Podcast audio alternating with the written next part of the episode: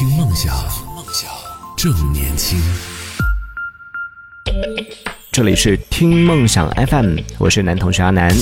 今天和大家聊到话题说，各位朋友，你是在哪一刻突然间意识到，或者说突然间会感慨说啊，有朋友真的很重要？有没有这样的时刻，就是会让你觉得朋友给你带来了温暖，或者说朋友让你感到无比的感动？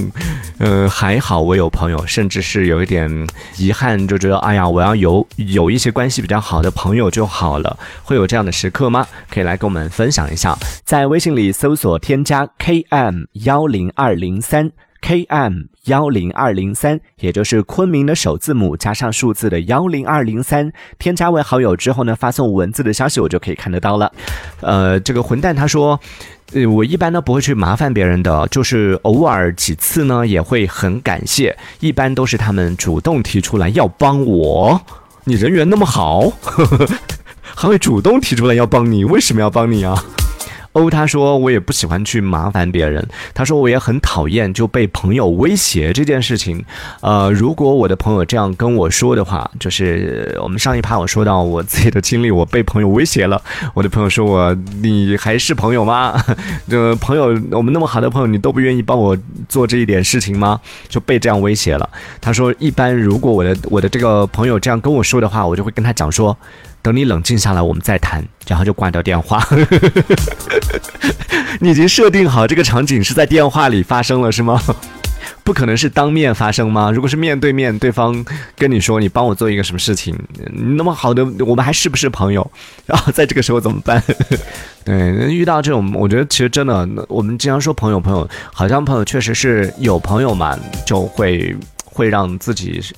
有一些时候会让自己挺温暖的，就有大多数时候朋友给你的帮助啊什么这些，确实会能够温暖到你。但一旦出现朋友之间也常常会有一些矛盾，常常会有一些这种磕磕绊绊什么的，一般情况下不会影响到，就也会有那种就因为一点事情，然后最后就老死不相往来的也会有，但不太多。混蛋他还说到说你会跟朋友去聊烦恼吗？啊，我就是 不太会跟朋友开口的人，就是属于那种什么都不聊，就分享这件事情。上半趴说到的分享，呃，可能我们理解的说好的事情会去分享，但其实坏的事情我也不会分享。就一般好的坏的，有任何事情我都会属于那种自己。压着自己一个人承受的，一个人去消化那种类型，然后还被我身边比较亲近的人批评过一件事情，就是有一些事情我宁愿在节目当中，你看你那个事情在节目当中都愿意跟听众来讲，你都不愿意跟你身边我们这些亲近的家人呐，或者是这种比较亲近的朋友啊这些来讲。哇，我就说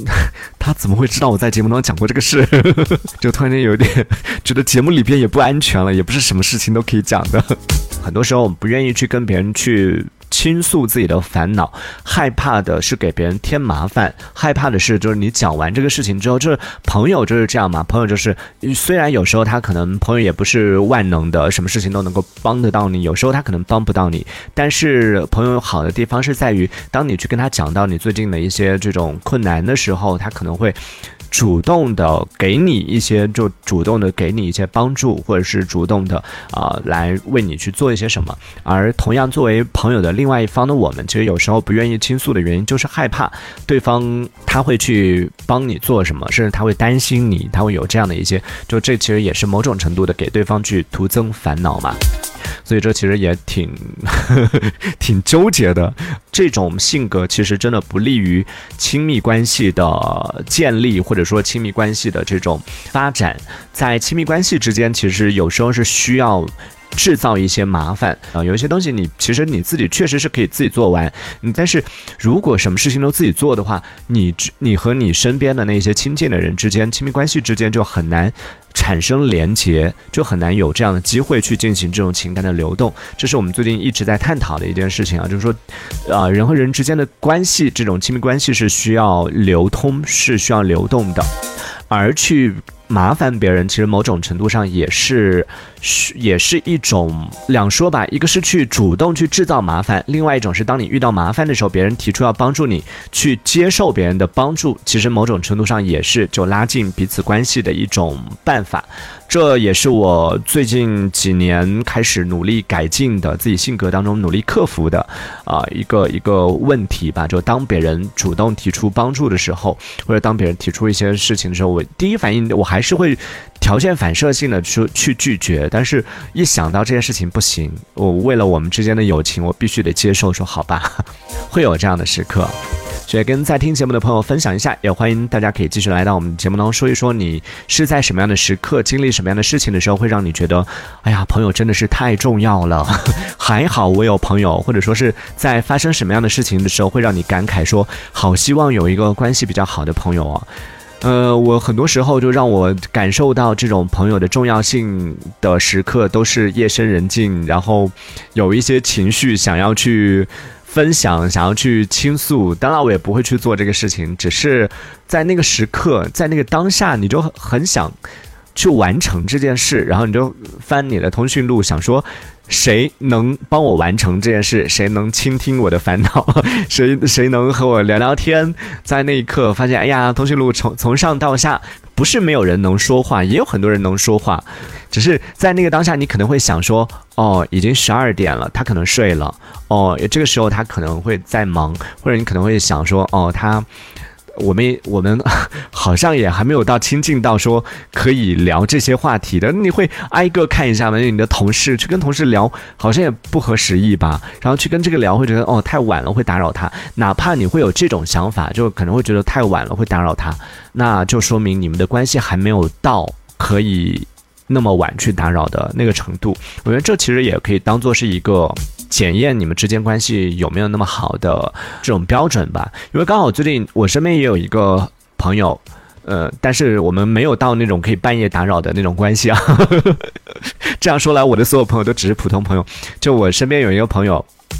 最近有跟我讲抱怨了，她和她的啊，她闺蜜最近做了一件很诡异的事情。她说她，因为我也认识她闺蜜嘛，她说她闺蜜最近感觉像有病一样。我说怎么了？她每天都半夜打电话，就是大概那种一点钟、两点钟这种时间点，然后打电话过来，打电话过来，我就说那是不是有什么事？她说没有，就每天打电话过来都讲一些那种很很鸡毛蒜皮的那种事情，然后每天，但是呢，对方又觉得很重要，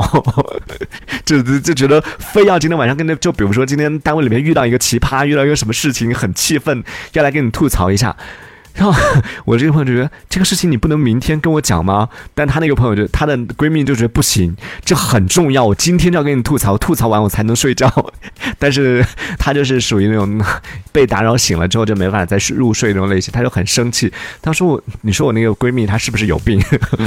我就觉得啊，多好啊！这听起来某种程度上像是一种凡尔赛，就炫耀说你看我有一个可以两点钟可以打扰，可以又用这种小事把我吵。醒的朋友，你有吗？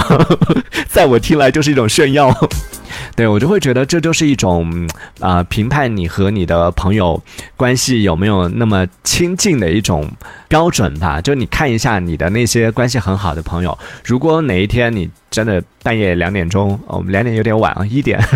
半夜一点钟，你就可能就就是想要撸个串儿，半夜一点就是想要跟他讲一个什么事情，然后那个当下我就是要跟你讲。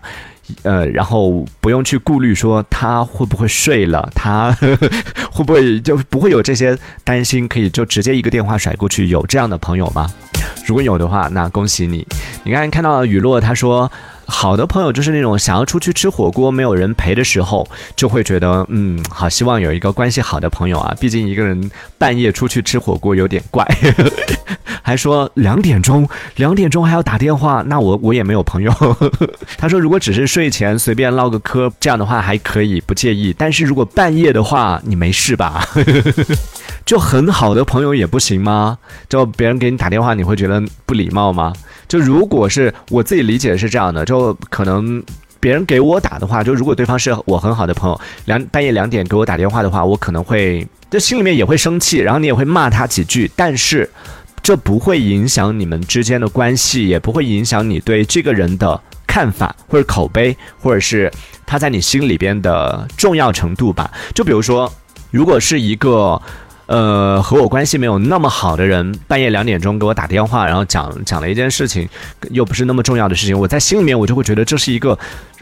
就就好比说同事，对不对？的同事半夜两点给你打电话，哪怕说的是工作上的事情，你都会觉得这个人是一个拎不清的人，是一个很。什么时间点了？两点钟你给我打电话，你 就觉得这是一个很没有分寸感的人，然后在心里面你可能就会大扣分。但是好朋友的话，就两点钟，哪怕他给你打电话，只是跟你说：“哎呀，我今天好像那个我今天迟到了。”直接跟你讲这样的一个事情，你可能会骂他两句，就是说你神经病啊！两点钟给我打电话讲这个事情，但他在你心里面不会扣分。我觉得这是朋友，就好朋友的一个特权啊。混蛋说到说，他说这样的话，我好像有一两个，就是那种成年的老友可以聊，就是半夜两点钟可以去吵醒对方的那种朋友，也有那么一两个。哇，有一两个就已经很幸福了。想起来，我现在已经好像没有了。让我一个人伤心一会儿吧，各位朋友，你身边有没有那种凌晨两点钟可以把你吵醒的朋友？话题延展了一下，有没有凌晨两点钟可以把你吵醒的朋友？以及当你凌晨两点钟想要出去撸串儿，或者是凌晨两点钟睡不着，想要去找个人聊天的时候，你的通讯录里边有可以聊天的对象，不用担心会不会吵醒他，不用担心他对你会不会有意见，这样可以聊天的人吗？可以来和我们分享一下是什么样的关系呢？听梦想。正年轻，正年轻，听梦想，听梦想，正年轻。